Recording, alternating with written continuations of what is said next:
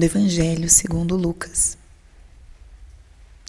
Naqueles dias, Maria partiu para a região montanhosa, dirigindo-se apressadamente a uma cidade da Judéia. Entrou na casa de Zacarias e cumprimentou Isabel. Quando Isabel ouviu a saudação de Maria, a criança pulou no seu ventre e Isabel ficou cheia do Espírito Santo. Com um grande grito exclamou: Bendita és tu entre as mulheres, e bendito é o fruto do teu ventre. Como posso merecer que a mãe do meu Senhor me venha visitar? Logo que a tua saudação chegou aos meus ouvidos, a criança pulou de alegria no meu ventre. Bem-aventurada aquela que acreditou, porque será cumprido o que o Senhor lhe prometeu palavra da salvação. Espírito Santo, alma da minha alma, ilumina minha mente, abre meu coração com teu amor, para que eu possa acolher a palavra de hoje e fazer dela vida na minha vida. Estamos hoje no quarto domingo do Advento. Já se aproxima o dia do Natal.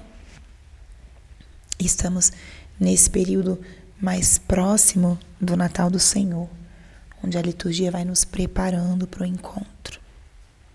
A liturgia vai nos preparando para receber nosso Senhor. E uma das grandes protagonistas desse período é Maria. A liturgia já nos apresenta como ela viveu todo esse processo de acolher, de compreender o que estava acontecendo. Hoje o relato é da visitação de Maria, sua prima Isabel. E vamos observar alguns detalhes dessa palavra, desse acontecimento, que nos revelem um pouquinho mais quem é o nosso Senhor que está chegando como ele se manifesta e como ele se revela.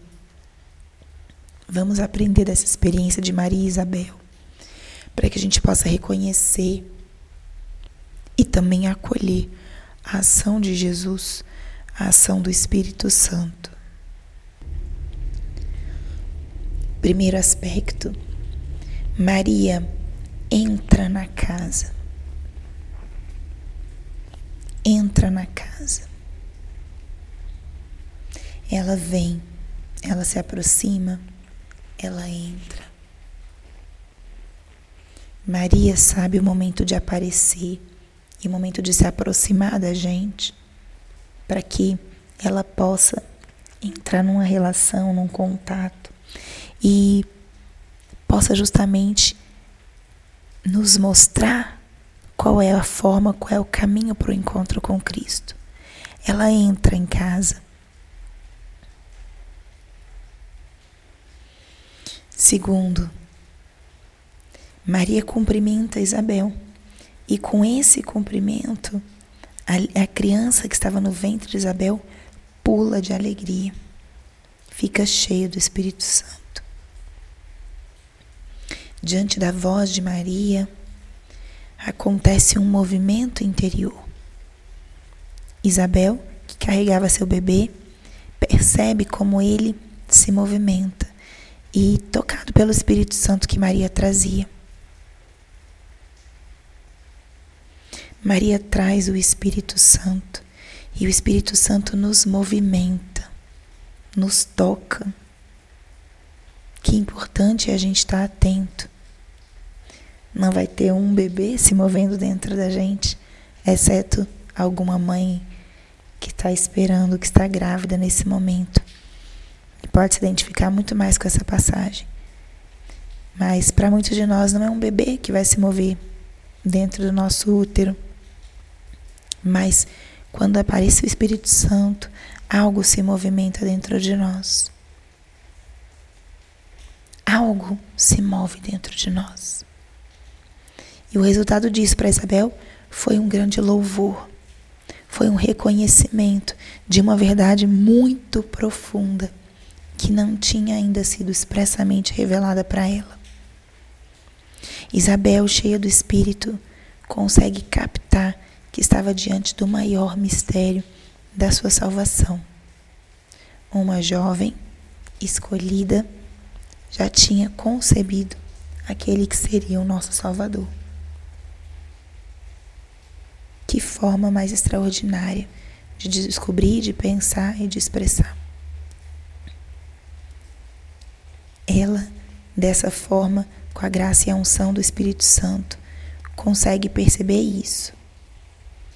E ela louva, ela exalta, ela reconhece, ela admira.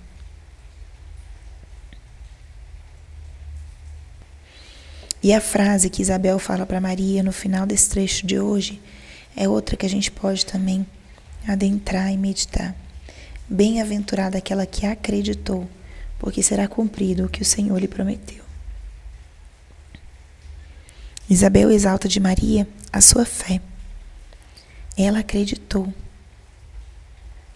E a consequência da fé é isso: será cumprido o que o Senhor prometeu. Olha que coisa maravilhosa. Essa palavra tão conhecida, essa cena tão meditada por nós, hoje nos traz esses três ensinamentos.